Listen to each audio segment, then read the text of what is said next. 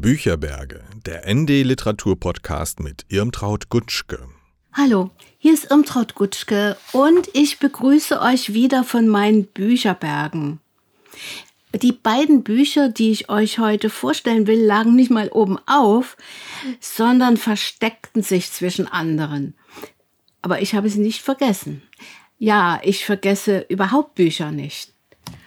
Wäre ich noch Literaturredakteurin mit der Entscheidungsbefugnis über ganze Seiten, hätte ich dem Band von Grant Snyder vielleicht wirklich eine ganze Seite gewidmet, weil man bei einer Graphic Novel auch die Bilder sehen möchte. Da hätte ich es aber gar nicht so leicht gehabt, weil der Künstler meist mehrere Bilder auf eine Buchseite bringt. Also da braucht man ja dann schon fast eine ganze oder mindestens eine halbe Seite, um das zu reproduzieren. Auf Seite 7 zum Beispiel sind es gleich 35 kleine Miniaturbilder. Da wird vor Augen geführt, wohin Leselust führen kann. An keinem Buchladen kann man vorbeigehen. Aber woher nimmt man die Zeit zum Lesen, wenn man keine gelangweilte Erbin oder ein golfhassender Rentner ist? Und was kann alles passieren, wenn die Bücher zur Hauptsache im Leben werden. Ein Umräumunfall beispielsweise, wenn man unter einem Buchregal begraben wird. Oder die leidende Ehefrau verliert die Geduld und wird tatsächlich tätlich. Ah, mit seinen nur, nur mit knappen Texten unterlegten Miniaturbildern zieht der New Yorker Künstler uns in seine Gedankengänge. Was alles versammelt sich in seinen Bücherregalen? Was kann Lektüre mit einem machen, wenn es sich um Dystopien, Märchen, Ratgeber, Abenteuer handelt? Die Auswahl ist ja so riesig. Qual der Wahl. Wo überall wären Orte zum Lesen? Im Polstersessel, am Strand, im Bus, natürlich auch im Bett, aber im Feierabendverkehr, während einer Yogastunde oder eines Geschäftsessens, sogar in einer innigen Umarmung. Snyder hat es gemalt, aber davon sei natürlich abgeraten. Und was kann geschehen, wenn man in ein Buch versunken ist? Wie ich als Kind lesend gegen einen Laternenmast gelaufen bin, das vergesse ich nie. Richtig witzig ist die Seite Streunende Bücher. Da finden zwei ein Buch auf der Straße und geben ihm Obdach wie einem zugelaufenen Hund oder einer Katze, ohne zu ahnen, was für eine Leidenschaft es entfachen würde. Bald war unser Zuhause voll von ihnen. Sie mussten also regelmäßig raus, in Anführungsstrichen. Aber wohin? Die Älteren unter euch werden wissen, was es für ein Problem ist. Man möchte etwas ausräumen, um Platz für Neues zu schaffen, aber Bücher kann man doch nicht einfach in die Mülltonne werfen. Mit dem Ende der DDR, vielleicht habt ihr davon schon mal gehört, wurden tatsächlich Bücher auf Mülldeponien verkippt. Nicht mal, weil sie irgendwie unpassend waren, weil allzu ideologiebelastet, auch klassische Werke waren darunter. Aber die Lagerkapazitäten des Buchgroßhändlers LKG waren erschöpft, weil der Ostbuchhandel jetzt für Westverlage nun ein willkommener Absatzort war, zumal das Publikum auch begierig war auf das, was es vorher nicht gab. Also wurden Bestellungen bei LKG storniert, wurden Bücher zurückgeschickt auch Bibliotheken sortierten aus.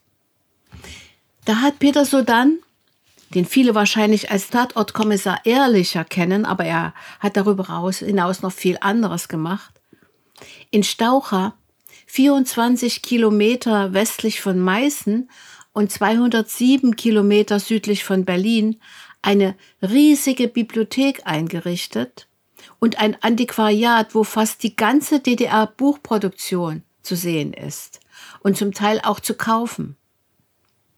Die Leute bringen ihm aussortierte Bücher Und er ist nicht gerade froh darüber, er ist eher traurig. Heben Sie das doch für Ihre Enkel auf, sagt er dann oft. Aber die lesen doch gar nicht, bekommt er zur Antwort. Aber zurück zu dieser Graphic Novel. Zitat. Bücher erschließen mir neue Welten. Da sieht man einen Jungen aus einem Buch heraus einen großen Sprung tun. Aber was ist, wenn man Fiktion mit Wirklichkeit verwechselt? Wie Snyder eine Erzählachterbahn gezeichnet hat, könnte einen Kurs für kreatives Schreiben ersetzen. Wie baut man einen Roman auf? Welche Tücken bergen Handlungslücken und schlecht geschriebene Liebesszenen? Und was alles verbirgt sich hinter einem großen Autor? Ein Kindheitstrauma vielleicht? Ein Moment der Selbsterkenntnis? Krankhafter Ehrgeiz? Eine vernachlässigte Ehefrau hat er auf jeden Fall. Wie schreibt man seine Memoiren? Sollte man mehrere Bücher gleichzeitig lesen? Manchmal kauft man ein besonders geliebtes Buch sogar zweimal, weil es schon auseinanderfällt. Auch bekennt der Autor, als Erwachsener wieder Freude an Kinderbüchern zu haben. Und er macht uns mit seiner Ferien-Pflichtlektüre bekannt. Man findet ein Plädoyer für von Kinderbüchern vernachlässigte Tiere und eine Auseinandersetzung mit schlechten Bilderbüchern. Wie kann man Bücher sortieren? Wie umgehen mit Lese- und Schreibblockaden? Das Scheitergespenst quält dich Tag und Nacht. Da helfen auch Trostliteraturpreise nicht. Wir sind introvertiert. Da stimme ich zu. Wer schreibt, der ist so oder wird so, in sich selbst eingeschlossen, weil ständig in Gedanken. Alles hat seinen Preis.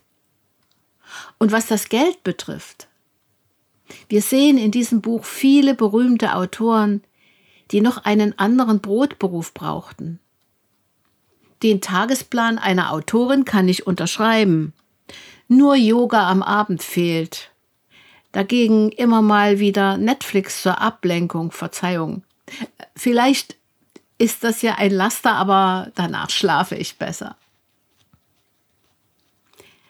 Ein Gedicht schreiben ist wie Fahrradfahren, sagt Snyder. So anschaulich er mir das vor Augen führt, Fahrradfahren kann ich leider nicht. Schon wieder so ein persönliches Bekenntnis. Und meine letzten Gedichte habe ich in meiner Internatsoberschule geschrieben. Ich schickte sie an eine Zeitschrift und erhielt die Antwort nicht ausgereift. Da habe ich die Sache gelassen. Gedichte verstehen gehört zu den schönsten Seiten im Buch. Was Bücher alles sein können. Spiegel, Fenster, Schiebetüren, Trittsteine, Mäntel, Anker, Sprungbretter, Rettungsluken, ruhige Ecken, warme Decken, fliegende Teppiche, Leuchtfeuer für neue Leserinnen. Das will ich mir merken.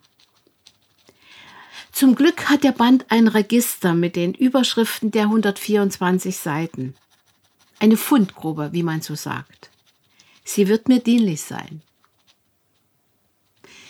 Alles verändert sich, wenn wir lesen, sagt der britische Schriftsteller Neil Gaiman, der inzwischen wie Grant Snyder in den USA lebt. Als Bestsellerautor ist er durch die Comicserie Sandman und durch zahlreiche Science-Fiction- und Fantasy-Romane bekannt geworden, die teils auch verfilmt worden sind. Der kleine Band Kunst ist wichtig von Chris Riddell mit filigranen Zeichnungen versehen, enthält Auszüge aus seinen essayistischen Werken. Ich hatte Glück, schreibt er.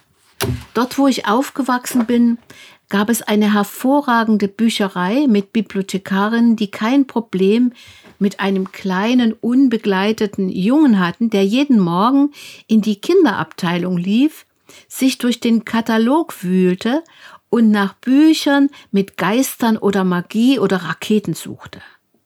Nach Vampiren oder Detektiven oder Hexen oder Wundern. Er hat recht.